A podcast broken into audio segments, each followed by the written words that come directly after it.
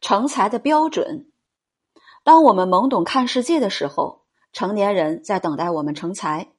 小时候，男孩子一般都调皮，宽容的长者爱说“树大自然直”。我年幼时很爱听这句话，但更爱听的是我们会成为国家的栋梁之才。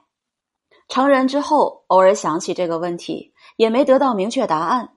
自己是看不清自己的，不知自己长大之后自然直了没有。我们民族都是凭感觉做事，没有设定一个可套用的标准，所以成不成才，谁说了都不算。今天的社会有些意思，令正在受教育的一代及家长常常茫然。社会三大教育系统：家庭、学校、社会，指向不一。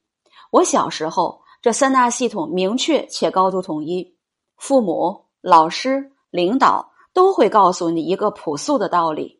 你是一颗螺丝钉，当把你拧在哪里，你就在哪里发光。那个时代，人们很少茫然。今天，三大教育系统各自把握住自己的优势，让受教育者在其中分辨选择，适者生存。可怜的孩子们在不得已中，一次次修正自己建立起来的价值观，看着轰然倒地的废砖，一次次的又垒起斑驳的旧墙，重建自我。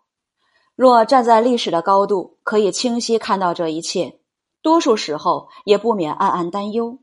按说过了知天命之年，理应逐渐耳顺，知道渺小的个人干涉大千世界，多数是无能为力，弄不好还成为笑柄。